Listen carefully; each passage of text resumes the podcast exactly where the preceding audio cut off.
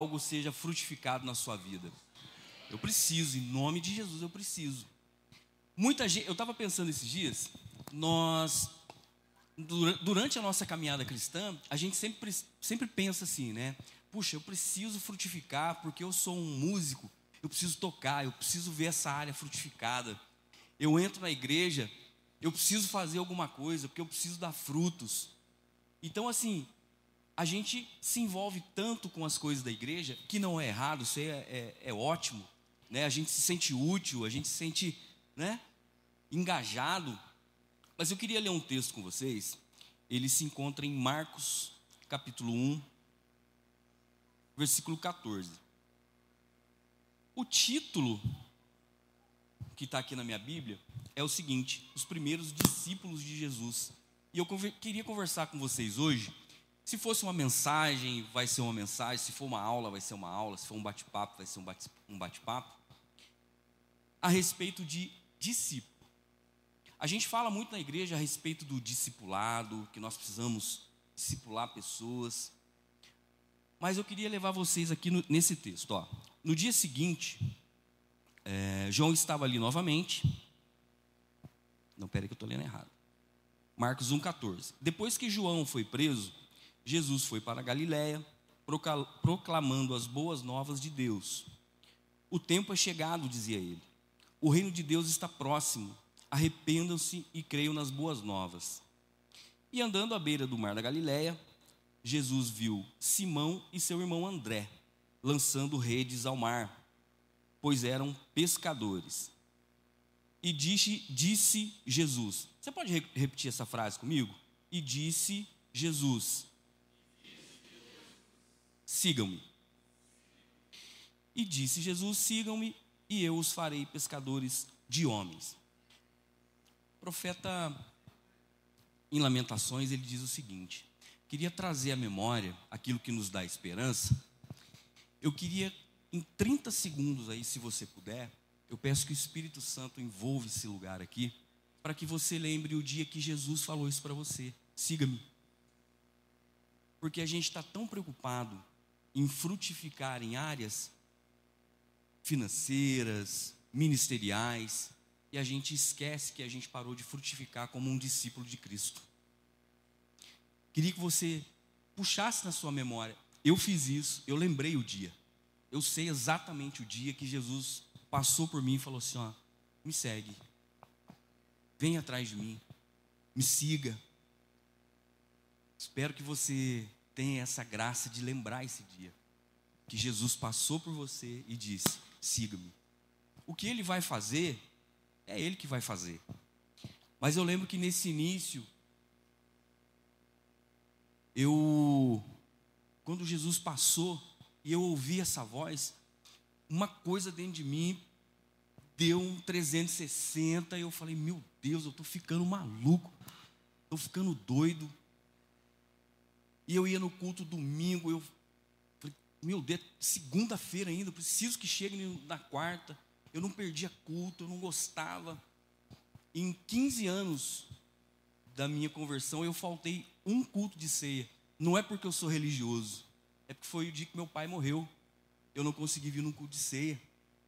E eu falei, não, eu não posso, eu, eu me conheço, eu preciso de Jesus toda hora.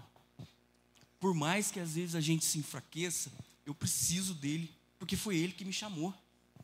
Foi ele que chamou você. Em algum momento ele olhou para você e falou: siga-me. E a gente acaba esquecendo, a gente se envolve com tantas coisas, que a gente acaba esquecendo desse dia. Que ele nos chamou para ser discípulos. Nessa noite, meu irmão, eu quero que frutifique esse desejo e essa lembrança do dia que Jesus te chamou para ser discípulo dele e que isso nunca mais se apague da sua memória. Amém, queridos? Você pode dar um aplauso ao Senhor por isso?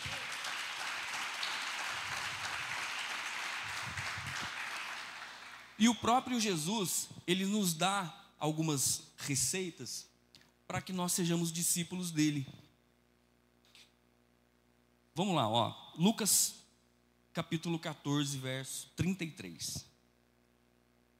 Palavra de Jesus. Ele diz assim, ó: Assim, pois, todo aquele que dentre vós não renuncia do que temos, não pode ser meu discípulo. Tem muita gente hoje que às vezes perde bênçãos dobradas, perde alguma coisa na vida, porque ele não consegue renunciar. Ele está tão tanto tempo na caminhada cristã, ele já fez a faculdade de teologia, ele já fez uma pós-graduação em alguma coisa da teologia, que ele esqueceu a, a coisa mais importante que ele precisa. Ele precisa ser discípulo de Cristo. Ele precisa ser discípulo de Cristo. Aí ele sobe aqui, fala um monte de coisa legal, mas ele não se parece em nada com o mestre, porque a palavra discípulo, ela significa discípulos no grego, que é o que? É um imitador, é um aprendiz, é aquele que imita. Então, eu quero ser um imitador de Cristo. Eu faço de tudo para ser um imitador de Cristo.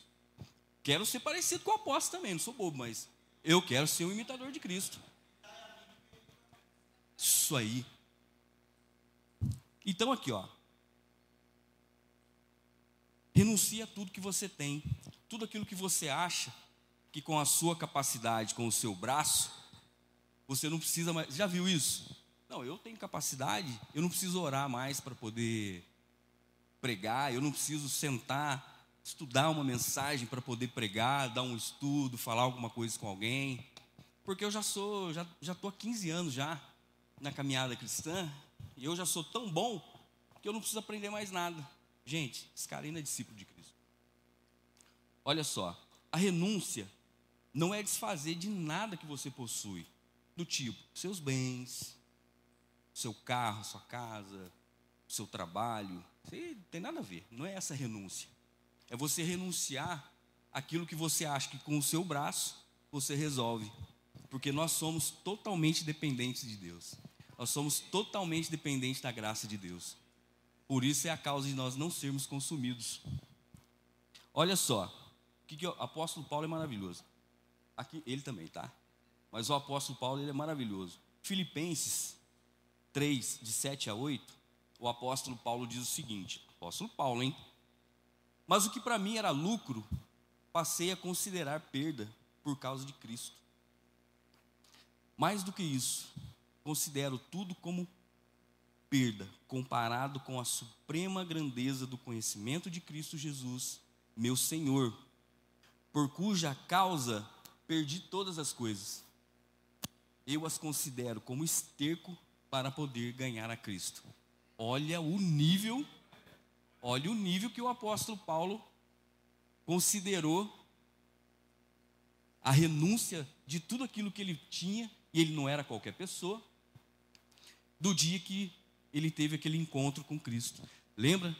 Há uns dois minutinhos atrás, você lembrou o dia que Jesus passou por você e fez aquele convite? Siga-me. Cara, esse convite foi maravilhoso. Esse convite para mim mudou minha história. Eu todos os dias o apóstolo pregou ontem, todos os dias na casa do Senhor. Eu falei, não, eu tenho que estar aqui todo dia, cara. Todo dia, todo dia por causa dele. Então, assim, quando Jesus ele se apresenta a nós e faz esse convite, nós acabamos esquecendo essas coisas, porque a gente já tem uma bagagem, a gente já tem muitas coisas, e é ruim a gente abrir mão de muitas coisas, né? Poxa, eu sou tão inteligente, eu vou ter que me submeter, eu vou ter que entregar dízimo, eu trabalho o mês inteiro. Teve uma pessoa na Bíblia que perdeu essa oportunidade quando Cristo se apresentou para ela e falou assim: Ó, me segue. Vamos lá. Mateus 19, 21. Eu peguei só um pedacinho, tá? É a respeito do jovem rico. Bom mestre, que farei eu para poder herdar a vida eterna? É? Jesus fala para ele: Por que você me chama bom? Aí, o versículo 21 fala assim: ó, Jesus respondeu: se você quer ser perfeito, vá, venda seus bens e dê o dinheiro aos pobres, e você terá um tesouro no céu. Depois venha e siga-me. Olha que convite. Passa, passa mais um, Leandro, por favor. Ouvindo isso, o jovem afastou-se triste, porque tinha muitas riquezas. Quantas pessoas que se apegam em coisas que aqui na terra há de perecer, e ele esquece desse convite de Jesus. Me segue. Coisa simples. Só uma frasezinha. Vem e me segue. A vida do cara não frutifica em área nenhuma. Alguém já viu alguém assim? Em área nenhuma é frutificada a vida dele. Sempre está enrolado. E pasme, às vezes ele senta aqui do lado da gente. Um discípulo não tem nada, pois entregou a Jesus tudo o que possuía. Ele se rendeu aos pés de Cristo e todos os seus bens, títulos e glórias, tornou-se um servo. Então, um verdadeiro discípulo, ele não é apegado a nada. Conhecimento, status. Aqui dentro dessa igreja, todos nós somos servos. Vai entrar o presidente da república, aqui ele é um servo. Vai entrar o delegado de polícia, aqui dentro ele é um servo. Amém? Você pode dar um aplauso ao Senhor? Só se você for um verdadeiro discípulo. Mateus 10, 25. Coloca para mim, Leandrão, por favor. Basta ao discípulo ser como seu mestre e ao seu servo ser como seu senhor. Querido, quer frutificar a sua vida como um discípulo de Cristo? Seja um imitador de Jesus. Todo discípulo é um imitador. Todo discípulo vai andar nos mesmos passos que o mestre está andando. Um discípulo deve ser igual ao seu mestre. Um discípulo de Jesus precisa aprender com ele e imitá-lo. Jesus é o exemplo para todos nós. Olha que interessante uma frase. Em Jesus Cristo, em Jesus, nós conhecemos a Deus como Ele é. E em Jesus Cristo, nós conhecemos o homem como ele deveria ser. Em Jesus, nós conhecemos a Deus como ele é. E em Jesus, nós conhecemos o homem como ele deveria ser. Querido, apóstolo Paulo, em 1 Coríntios 11, 1, diz o seguinte: Sejam meus imitadores, como eu sou imitador de Cristo.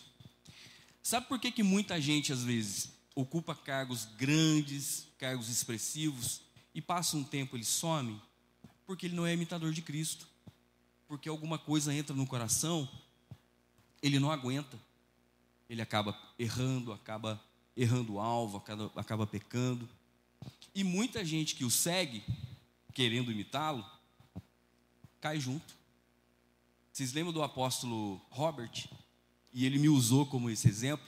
Ele falou assim: ó, vocês são casados, vocês estão andando, e nós estamos aqui atrás para jantar nesse casamento.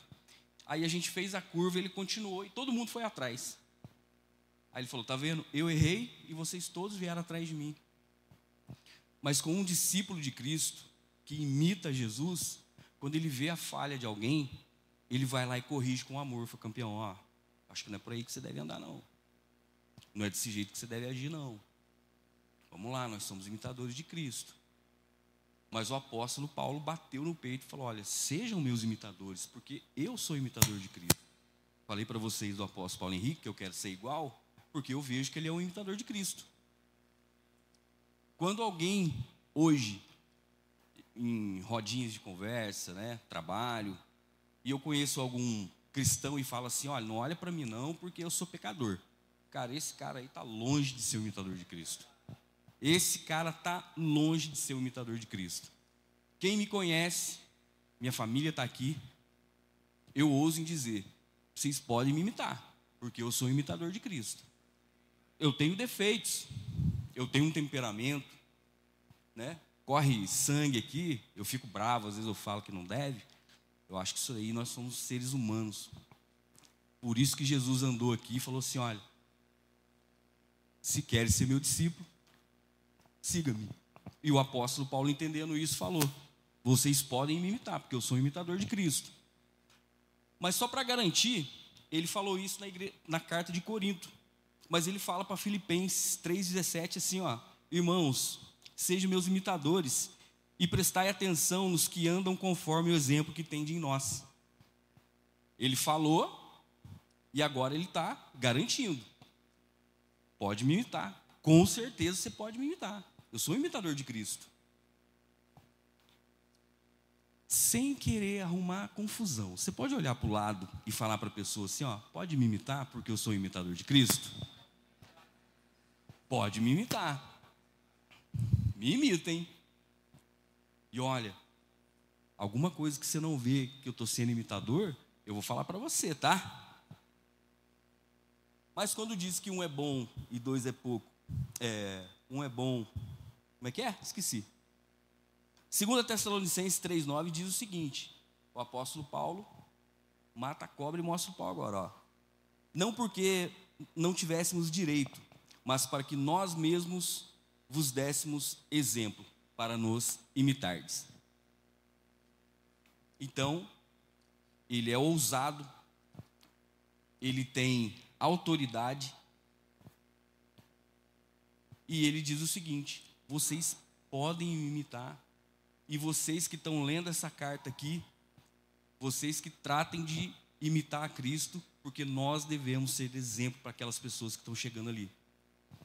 Muitas pessoas hoje que não estão aqui nessa igreja ainda, não vieram porque às vezes nós damos mau exemplo porque nós não somos verdadeiros imitadores de Cristo.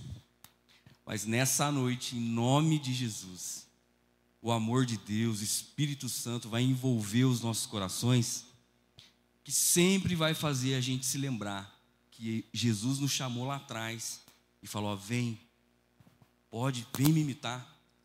Assim como o apóstolo Paulo disse: Eu sou imitador de Cristo, você também vai ser o imitador de Cristo e você vai ser exemplo para muitas pessoas sentar aqui nessas cadeiras ainda que estão vazias. Você pode dar um aplauso ao Senhor por isso, meu irmão? Eu creio nisso. Eu creio nisso. Eu creio que todos nós temos essa capacidade e esse ano de frutificação é o que eu desejo do fundo da minha alma, que isso seja frutífero em você. Eu li um livro que ele diz o seguinte: o livro chama Enraizados eu não lembro o nome do autor. Ele fala assim: olha, uma árvore plantada, né, é, enraizada, uma pessoa enraizada em Cristo, quando ela produz frutos, a pessoa colhe esse fruto e morde, tem gosto de Cristo, tem gosto de Jesus. Então eu tenho certeza, irmão, que se você a partir dessa noite tiver esse desejo de frutificar a sua vida de discípulo de Cristo, pessoas vão provar do seu fruto e vai falar: realmente esse cara tem gosto de Cristo. O bom perfume de Cristo está na vida dele. Pode aplaudir. Lucas 14, 26. Mais uma dica que Jesus nos dá, nos dá para que nós sejamos verdadeiros discípulos e discípulos que frutificam. Lucas 14, 26. Se alguém vem a mim e não me ama mais do que ama o seu pai, a sua mãe, a sua mulher, os seus filhos, os seus irmãos e suas irmãs, e até a sua própria vida, não pode ser meu discípulo. Campeão, meu amado, minha amada, você deve ser uma pessoa apaixonada por Jesus. Você precisa ser aquela pessoa que pensa nele toda hora precisa dele toda hora, porque ele sabe de todas as coisas. Então, eu penso assim: eu estou com uma dificuldade no meu trabalho, eu falo, ai, Senhor, me ajuda aqui, porque eu sei que o Senhor sabe de tudo. E eu, cara, esqueci isso aqui, como é que eu faço? Você vai lá, glória a Deus, obrigado, Senhor, que você está junto comigo. Todos os momentos. Amo a minha família, minha esposa, minha filha mas eu não abro mão do lugar especial na minha alma, no meu coração, aonde Jesus vai entrar. Eu não abro mão. Então eu gostaria muito, meu amado, que nesse dia você pensasse muito nisso. Queria que você saísse daqui hoje pensando nisso, sabe? Puxa, eu preciso dele. Não porque você é um religioso, mas porque você é um apaixonado.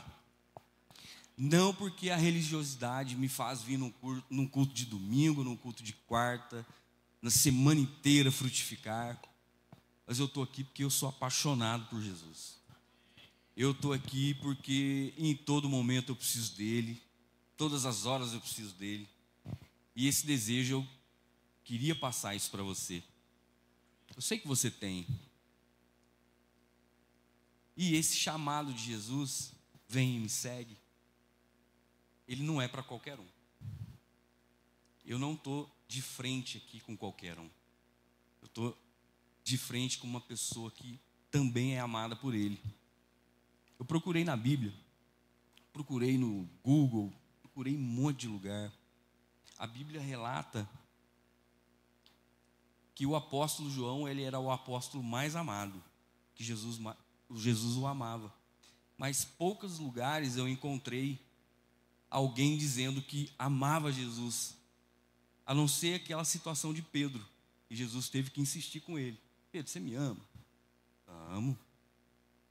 Ah, não estou convencido, não. Pedro, você me ama? Amo. Vou perguntar de novo. Pedro, você me ama? Tu sabes que eu te amo, Senhor. Poucas vezes eu vi alguém sendo relatada na Bíblia dizendo: Senhor, te amo. Cara, estou aqui. O próprio Pedro falou: Olha, você não vai morrer, não. E Jesus falou: Cara, faça de mim. Então, que nós possamos ser essas pessoas. Eu entendi algo no meu espírito o seguinte: se não está explícito, declarado isso na Bíblia, é porque eu posso colocar o meu nome, sabe? Se eu não achei ninguém declarando esse amor a Cristo, vocês aqui, nós que estamos juntos, eu posso falar, gente, ó, eu amo a Jesus mais do que tudo eu não consigo viver sem. Preciso viver junto dele todo dia. Porque senão eu nem, eu nem sei aonde que eu estaria, o que eu estaria fazendo agora. Se eu teria minha família, se eu estaria vivo. Cada um no seu contexto. Mas nós precisamos declarar esse amor por Jesus todos os dias da nossa vida. Nós precisamos amar Jesus mais do que tudo na nossa vida. Amém, queridos? João 13, 34.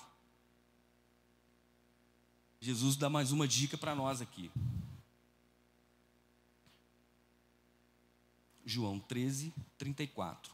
Um novo mandamento eu lhes dou: amem-se uns aos outros como eu os amei. Vocês devem amar-se uns aos outros. Com isso, todos saberão que vocês são meus discípulos, se vocês se amarem uns aos outros. Quando nós temos Jesus, eu costumo dizer o seguinte: eu ser fiel ao ministério que eu pertenço é muito fácil. Eu ser fiel ao apóstolo que eu deixo conduzir a minha vida ministerial é muito fácil. Eu ser fiel à minha esposa é muito fácil. Por quê? Porque eu sou fiel a Deus. Simples assim. Usando a frase do apóstolo. Se você é fiel a Deus, isso é muito fácil. Então, se você ama Jesus, se você tem esse amor por Ele, amar uns aos outros, isso vai ser muito fácil, meu irmão. Olha só, o amor transforma vidas, tanto de quem ama, tanto de quem é amado. Sabe às vezes por que essas cadeiras ainda não está lotado isso aqui num culto de segunda? Porque a gente não está amando da forma que deveríamos amar pessoas. A gente não está cuidando de pessoas como nós deveríamos cuidar. A gente ainda olha com alguma coisinha que nós não deveríamos ter. Única e exclusivamente, nós estamos aqui por causa de pessoas. O mais importante que nós temos aqui que Jesus veio e morreu por todos nós. Então pode ser um bêbado, pode ser, seja lá quem for, o cara que dá mais trabalho. Nós precisamos derramar esse amor de Cristo que nós temos na vida dessas pessoas. Olha só, Romanos 13, 8 diz o seguinte: Não devo nada a ninguém a não ser o amor. O amor é aquele, é aquela chavinha que transforma vidas, o amor é aquela chavinha que muda situações. Eu costumo dizer para alguns aqui que quando nós estamos, eu gosto muito de ficar na recepção, porque quando nós estamos ali, a gente vê a carinha de todo mundo que está entrando. A gente vê pessoas sorrisão no rosto, a gente vê pessoas que estão mais cabisbaixa. E eu costumo dizer o seguinte: a gente precisa celebrar, vibrar com essa turma que está entrando, porque a gente não sabe se uma mulher acabou de apanhar do marido ali. A gente não sabe se tem um, um homem ali que acabou de ser mandado embora do trabalho. A gente não sabe se entrou alguém ali que está com um filho internado na Santa Casa, está ali nos 45 segundos do segundo tempo e a gente não tem mais o que fazer. E o único lugar de refúgio que essa pessoa vem é aqui. Aí pega dois carrancudos ali fora, que não tem esse amor. Como é que a gente faz? Então, Cristo confiou essa missão para mim, confiou essa, essa missão para você, de transbordar esse amor na vida de todo mundo, independente de quem seja, se é o rico, se é o pobre, se é o que dá muito trabalho, se é o que não dá trabalho, se é a criança, se é o idoso. Nós precisamos amar aos outros como Jesus ama. Não abra mão disso, meu irmão. É difícil às vezes a gente conviver com algumas pessoas. É difícil, é difícil, é difícil conviver comigo. Difícil conviver com a Dorinha. Com certeza. Mas o amor, ele supera todas essas, essas dificuldades. O amor verdadeiro de Cristo, ele supera algum enroscozinho que aconteça na família da gente, briga na família, final de ano, o pessoal toma uma cajibrina a mais aí, sai todo mundo no soco. Nós que temos esse amor, ano que vem nós estamos lá de novo. Por quê? Esse amor precisa ser derramado na vida de todas as pessoas. Amém? Levítico 19, 18 diz o seguinte: ó, não procurem vingança, nem guardem rancor contra alguém do seu povo, mas ame cada um o seu próximo como a si mesmo. Eu sou o Senhor. Não guarde rancor de ninguém. Alguma coisa que aconteceu, alguma coisa que aconteceu aqui na igreja, alguma coisa que eu ali na frente não falei com alguém, não que eu seja importante, importante aqui é Jesus. Mas às vezes as pessoas vêm aqui e fica com essa amargura. Poxa, alguém fez algo errado ali, não deu testemunho, esqueceu de ser um discípulo de Cristo. Poxa, eu desanimei por causa do pastor, eu desanimei por causa do. Tiraram me tiraram de tocar, eu fiquei chateado. O amor supera tudo. O amor supera tudo. E ele é a personificação do amor. Você precisa olhar para Cristo, irmão. Para de olhar para essas coisinhas pequenas que ficam no meio do caminho. 1 Coríntios 13, de 4 a 7, diz o seguinte: Eu usei a versão fácil de ler. O apóstolo falou, eu estou usando. Quem ama é paciente e bondoso. Isso é o hino do amor. Quem ama não é ciumento, nem orgulhoso, nem vaidoso. Quem ama não é grosseiro, nem egoísta, não fica irritado, nem guarda mágoas. Quem ama não fica alegre quando alguém faz alguma coisa errada, mas se alegra quando alguém faz o que é certo. Quem ama nunca desiste, porém suporta tudo com fé, esperança e paciência. Pega tudo isso aqui, bate no liquidificador e toma, que o resultado é isso aí, gente. A receita é amor. Nunca perca a sua capacidade de amar. Nunca deixe o seu coração azedar por alguma coisa, por alguém. Não deva nada a ninguém, meu irmão. Não ser amor. Não deseje vingança de nada, meu irmão.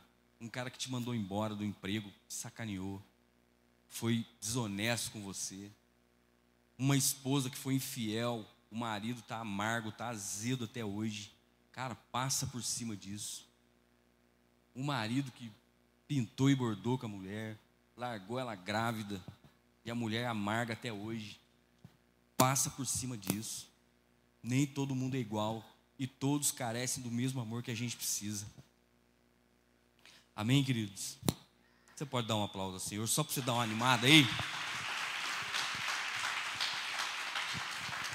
Fiquei pensando em casa hoje, eu queria dar uns gritos igual o apóstolo faz aqui, mas eu não sei fazer isso não, sabe? Eu sou mais. É, Estava falando com alguns amigos aqui que é uma vitória a gente poder falar, poder estar aqui. A nossa família é muito fechadona, então é, eu brinquei e é uma verdade. Eu subi ali que parece que a gente até esquece como é que anda, né? de tão nervoso que a gente fica. Amém, queridos? Mas independente de performance, independente de jeito que fala, eu queria que essa mensagem, essa palavra entrasse no seu coração e isso aí frutificasse de uma forma tão intensa que nunca mais a sua vida vai ser a mesma. Porque eu tenho eu tô diante de pessoas aqui que todos receberam essa frase de Jesus: "Vem e me segue". Mas às vezes o tempo vai fazendo a gente esquecer. E graças a Deus eu lembrei isso no início do ano. Esse chamado, esse chamamento de Jesus para nós, passa por todo mundo. Gilson, eu já tô, é, os meus pais já eram cristãos e eu vim, ele vai te chamar. Pode ficar tranquilo. Você tem 10, 12 anos aí, ele vai te chamar. Não é o seu pai, não. Ele vai te chamar. E às vezes algum visitante, se tiver aí, pode ter certeza que uma hora ele vai te chamar. E o dia que ele te chamar, eu não sei se vai acontecer com você, porque aconteceu comigo.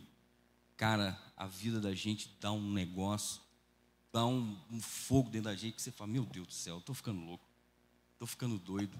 Mas eu estava mesmo, eu estava ficando é, doido para estar tá próximo de Jesus, eu estava doido para andar com Ele, nunca mais largar dele. Amém? Queridos, João 8,31, Jesus, ele disse o seguinte: então Jesus disse aos judeus que haviam crido nele: Se vocês permanecerem na minha palavra, são verdadeiramente meus discípulos. Querido, um verdadeiro discípulo de Cristo, o manual do fabricante é a palavra de Deus. Você não pode ficar longe da palavra de Deus nem um minuto. Medita na minha palavra de dia e de noite um verdadeiro cristão, um verdadeiro discípulo de Cristo, anda na linha da palavra de Deus. Permanecer em Cristo é permanecer na palavra de Deus. Salmo 119 diz o seguinte: ó, A tua palavra é lâmpada que ilumina os meus passos e luz que clareia o meu caminho. Ou aquele conhecido, né? Lâmpada para os meus pés é a tua palavra e luz para o meu caminho. Querido, é só a palavra de Deus que vai descortinar algumas coisas que ainda é obscuro para você. É só a palavra de Deus que vai dar direção para você. Não tem outro caminho. Provérbios 6, 23 anda em paralelo. Ó. Pois, o, pois o mandamento é uma lâmpada e a instrução uma luz. E as repreensões, a disciplina, são o caminho da vida. Querido, quer, quer ter vida boa? Palavra de Deus. Não vida mansa. Você quer ter uma vida com menos preocupações? Você quer ter uma vida mais regrada? Palavra de Deus, ela te instrui, ela te direciona, ela te dá saída. E a palavra de Deus é onde o próprio Deus fala com você. Pô, Deus não fala comigo, fala assim, abre sua Bíblia. Abre a sua Bíblia que Deus vai falar com você de uma forma ou de outra. Ah, Jesus, mas não entendo nada vai persistindo, continua. E ele vai falar com você, em nome de Jesus. Josué 1,8: Não se aparte da tua boca o livro desta lei, antes medite nela de dia e de noite, para que tenhais cuidado em fazer conforme a tudo quanto nela está. Está escrito, perdão. Porque então farás prosperar o teu caminho e serás bem-sucedido. Muita gente preocupada com a vida financeira, com a vida familiar, e esquece que a receita, e esquece que a colinha da prova está na Bíblia. É só você consultar. Eu costumo dizer o seguinte: quando Deus dá uma prova, a prova dele é com consulta. A prova de Deus ela é com consulta, porque as saídas, elas estão aqui. Prova de Deus, ninguém passa sozinho. Quando andares no vale da sombra, lembra disso?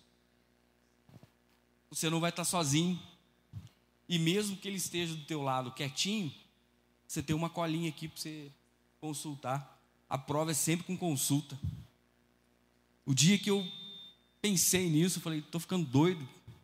Só não quero ser falar heresia, mas poxa, as provas de Deus elas são com consulta.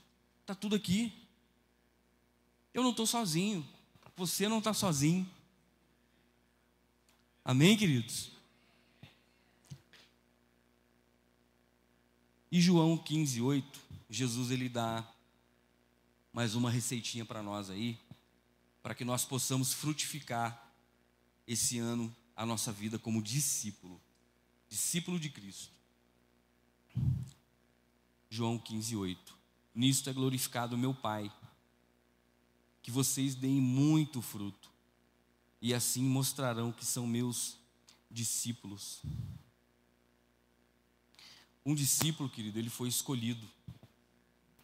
Todos nós que estamos aqui, nós fomos escolhidos pelo próprio Jesus. Porque essa frase todos nós aqui escutamos um dia. Vem e me segue. E a nossa vida cristã, ela precisa produzir frutos. Frutos duráveis, frutos que possam se multiplicar. Mas nós não podemos esquecer que quem nos chamou foi Ele. É Ele que nos garante a vitória, é Ele que nos garante o sucesso, é Ele que nos garante um caminho. O apóstolo pregou ontem, eu estava pensando. É Ele que nos garante esse, esse caminho por veredas tranquilas, águas tranquilas. Se você observar a vida de alguns cristãos que vivem atribulados aí, é porque eles se afastaram do chamado que Deus fez, que Jesus fez a eles. Não, não quero mais não posso, me decepcionei. Poxa, mas quem te chamou foi Jesus, cara. Quem me chamou foi Ele. Então não é hora da gente desistir. Esse ano é um ano que nós devemos produzir frutos. Esse ano é um ano que todos aqui vão aprender. Inclusive eu, eu vou ser o primeiro, meu irmão. Estou aqui na, na boca do gol aqui. A aprender a produzir frutos frutos duráveis, frutos, frutos de multiplicação, porque nós estamos querendo ficar sentado na rede e a árvore produzir frutos e a gente só comer. Não, eu, eu vou comer e vou compartilhar com pessoas, porque eu preciso de gente aqui. Eu entendi para que, que Jesus me chamou. Preciso de gente aqui, pessoas assim como você. Por isso que quando às vezes eu, eu faço uma oração, eu fico olhando aqui Poxa, está faltando fulano, está faltando fulano. Cara, eu vou embora, meu Deus, está faltando. Chego em casa e ligo. Onde você está? Pô, estou trabalhando. Ah, que legal. Pô, tô, hoje eu estou cansado. Não, que Deus renove suas forças. Nós fomos chamados para produzir esse fruto, queridos. Um fruto que salva pessoas. Um fruto que, quando alguém provar do nosso fruto, o gosto de Cristo vai mudar a vida dela também. O perfume que nós exalamos é o perfume, o bom perfume de Cristo, que vai mudar a vida de pessoas. Amém? Olha só. O fruto da vida, o fruto é a vida do discípulo. É a presença do Espírito Santo nele que gera amor, alegria, paz, longanimidade, benignidade, bondade, fidelidade, mansidão, domínio próprio, vida com Deus, vida suprida, relacionamentos sarados, emoções equilibradas. Isso tudo são frutos que o próprio Jesus quer que você produza esse ano. Eu poderia estar falando hoje aqui que você vai colher muitos frutos financeiros, você vai colher muitos frutos de relacionamento. Mas esse ano eu quero que você se lembre daquele chamado lá de trás, quando Jesus passou por você e falou assim: ó, vem e me segue. Às vezes esse fruto estava ali, só aquela sementinha plantada no seu coração, terra boa, e você esqueceu de cuidar, de cultivar. E você esqueceu que essa sementinha, no dia de hoje, ela está brotando, ela vai frutificar, ela vai produzir muitos frutos para você, para outras pessoas. E nesse momento agora eu ia pedir para você se colocar de pé. Esses frutos, queridos, são duráveis. Esses frutos da sua fidelidade a Deus, esse fruto seu de discípulo de Deus, que um dia ouviu esse chamado. Esse fruto ele vai dar e vai começar a produzir. E você vai entender que a partir de hoje você está aí num um encontro marcado, uma semana de Deus, para que você possa frutificar em todas as áreas da sua vida. Mas que a mais importante delas é sua frutificação como um verdadeiro discípulo de Cristo. Porque se você não for um discípulo de Cristo, um verdadeiro discípulo de Cristo, você não cria raiz em lugar nenhum. Se você não entender que quem te chamou, que quem fez aquele convite, vem e segue, foi Jesus, qualquer ventinho tira você daqui. Qualquer coisinha abala seus sentimentos. Qualquer pessoa vai ser empecilho para o seu crescimento. Qualquer situação vai ser motivo para que você saia da igreja, para que você acabe com o seu casamento, para que você peça demissão do seu trabalho porque tem alguém te perseguindo. Ah, Jesus, eu estava, puxa vida, alguém lá, querido, frutifique, ame pessoas. Poxa, tem alguém que está puxando meu tapete no meu trabalho. Entrega na mão de Deus. A Bíblia tem a resposta para o que você tem que fazer. Porque aquele que te chamou, ele é fiel, meu irmão. Ele é fiel e justo. E se ele te chamou, não existe homem na terra, nem demônio no inferno que vai impedir aquilo que ele tem na sua vida. Não vai impedir. Eu queria hoje aqui que você pegasse na mão desse irmão que está do seu lado aí. Faz tempo que a gente não faz isso. Porque eu entendo assim, sozinho, eu até faço alguma coisa, mas junto com você, a gente vai fazer grandes coisas nós vamos fazer coisas que nunca imaginávamos que nós pudéssemos fazer. Nós vamos fazer coisas que você vai olhar e vai falar: Meu Deus, puxa, isso aí fui eu, foi você. Que é o fruto daquele chamado que Deus fez na sua vida. Aquela pequena frase: Vem e me segue. Vem e me segue. E se porventura hoje você tinha esquecido desse chamado, que o Espírito Santo faça seu coração pegar fogo aí, voltar, fazer você voltar lá no início, você falar: puxa vida, eu não saio daqui de jeito nenhum, e eu preciso que meus colegas estejam aqui, preciso que a minha família esteja aqui, por mais difícil que seja. Comigo não tem tempo ruim. Se tiver que vir lavar, eu lavo. Se tiver que vir fazer, eu faço. Porque eu amo a Cristo. Porque eu amo pessoas.